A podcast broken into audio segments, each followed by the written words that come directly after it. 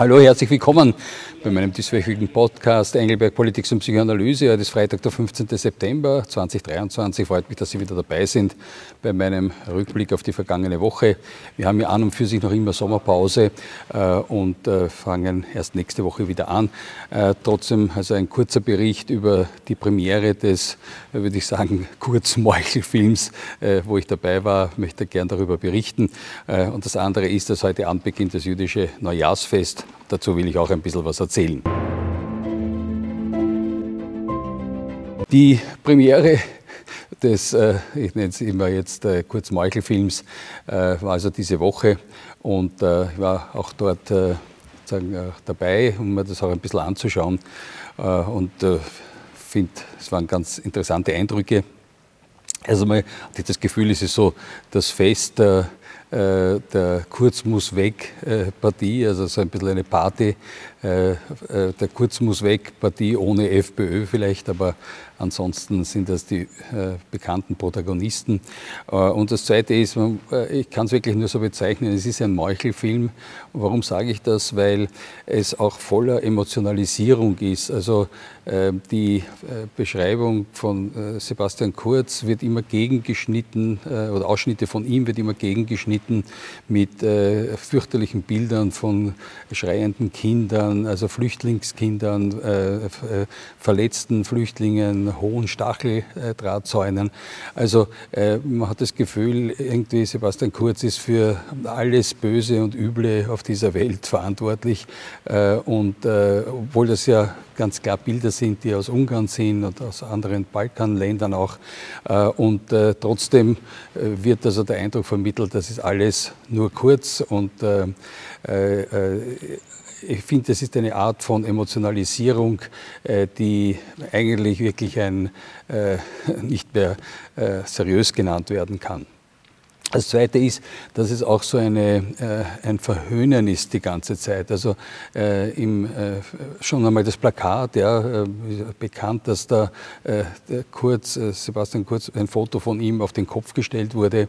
es hat ja zu der interessanten Begebenheit geführt, dass manche der Plakatkleber sich offensichtlich gedacht haben, das ist irgendwie stimmt so nicht und haben es verkehrt geklebt. Das heißt eigentlich Sebastian Kurz richtig geklebt und dafür dann die Ankündigung des Films verkehrt umgekehrt. Äh, also äh, sagen, äh, dass jemand einfach mit einem, sagen wir, vernünftigen Blick auf die Dinge sich denkt, das kann so nicht stimmen. Also es ist sozusagen diese Verhöhnung von Anfang an schon mit dem Plakat und dann auch ähm, ganz stark, also im Film selber zum Beispiel, dass die, dieses, die Geschichte mit diesem Gallomobil, also diesem Hammer, so in den Vordergrund gestellt wird und auch sich durch den ganzen Film zieht. Das heißt, es beginnt einmal mit also guten 15 oder 20 Minuten in dem Film, äh, wo es nur um diese, damals um diesen Geilomobil-Auftritt äh, ging. Äh, und das Witzige war, äh, ich war in einer Diskussion eingeladen äh, beim Falter und habe dazu gesagt, äh, das wäre so, wie wenn man über den zum Beispiel früheren Bundeskanzler Gusenbauer ein, ein Porträt machen würde und einmal die ersten 15 oder 20 Minuten nur einen Film oder Videos aus verschiedenen Perspektiven machen würde, wie Gusenbauer, wie wir wissen, in, in Moskau bei seiner ersten Reise gelandet ist und dann runtergegangen gegangen ist auf äh, das Flugfeld und dort den Boden geküsst hat, äh, wo man dann auch immer gesagt hat, ja, war halt jung und äh, irgendwie äh, äh, eine Jugendsünde oder so. Äh, aber es wäre, käme ja niemanden in den Sinn, das 15 Minuten lang als Porträt von Gusenbauer zum Beispiel rauf und runter zu zelebrieren. Aber das noch nicht genug. Da wird dann auch noch so ein Hammer, nicht, also dieses Auto, dieses riesige, auch noch demonstrativ bei der Premiere vor das Kino gestellt und im Film selber wird dann so ein Auto zerlegt sukzessive, also soll sozusagen symbolisch sein auch für das Zerlegen von Sebastian Kurz. Äh, also es ist eine klare Absicht dahinter, äh, eben alles, was äh, Sebastian Kurz getan hat oder wofür er steht, zu zerlegen. Und das ist, glaube ich, die Quintessenz. Es soll sozusagen nichts übrig bleiben es soll, ähm, äh, also es ist äh, einer der Protagonisten in dem Film sagt auch, es ist ja von Sebastian Kurz gar nichts übrig, äh, keine Leistung.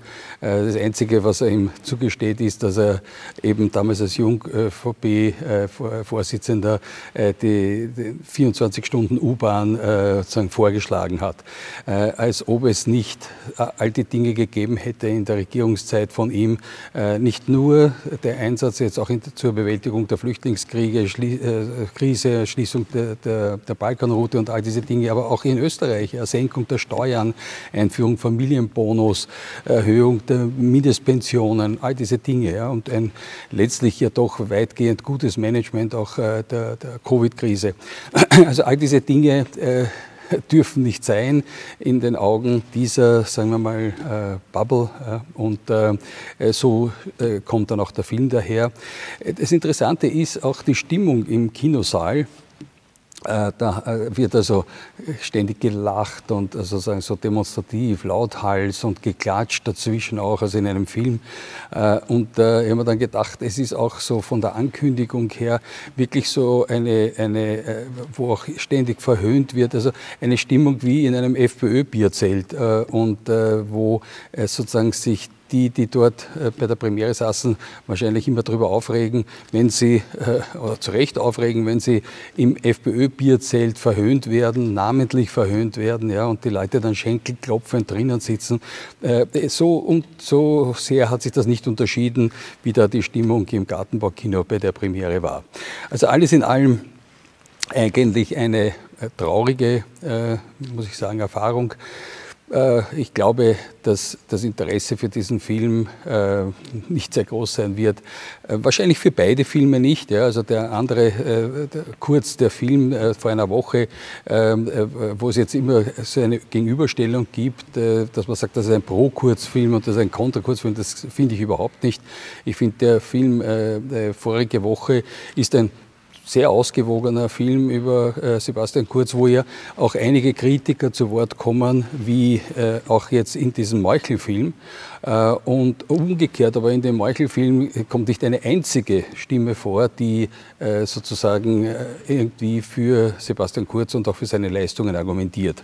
Also es ist eine äh, wirklich ähm, äh, so eine Drachentöter-Gesellschaft, die aber letztlich, äh, eigentlich ist es ja auch traurig ja, zu sehen, äh, sie merken ja, dass der Drache nicht tot ist und es auch niemand ihnen letztlich dankt, dass sagen sie da alle gegen den Sebastian Kurz äh, äh, vorgegangen sind.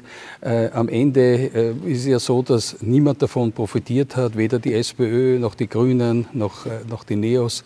Äh, in Wirklichkeit die einzigen, die davon profitiert haben, sind die F, ist die FPÖ. Und, es, und, eine, und was man erreicht hat, ist ein zunehmendes Desinteresse an der Politik und ein sich abwenden was ich also insgesamt sehr, sehr schade finde. Äh, ich meine, das, was ich auch noch interessant fand zu äh, diskutieren, ist so die, äh, wogegen ich auch in dieser Diskussion da beim Falter sofort verwehrt habe, ist, wenn dann so Vergleiche herangezogen werden mit der Ersten Republik. Also das finde ich hier wirklich äh, skandalös. Ich bin ja immer mit diesen äh, vorschnellen Vergleichen zur Vergangenheit immer sehr skeptisch, aber da finde ich es wirklich besonders skandalös. Also es gibt überhaupt keinen Grund der Vergleiche zur Ersten Republik und der, der damaligen Auflösung des Parlaments und so, also 33, 34er Jahr. Äh, also das mit dem irgendwie zu vergleichen. Und ähm, das ist aber dann auch relativ, äh, war das auch relativ klar abzuwenden. Interessant auch in der Diskussion war auch, dass äh, der Herr Fischler, äh, der, ich weiß nicht, ob er noch immer ÖVP-Mitglied, aber jedenfalls war er ÖVP-Minister, der sich auch also irgendwie sehr altariert hat darüber, wie also die, wie Sebastian Kurz und sein Team äh, da vorgegangen ist und, äh, und interveniert hat bei den Medien und so weiter. Und äh, ich war da wirklich sehr verwundert und habe wirklich verwundert gefragt, ob er das jetzt wirklich ernst meint.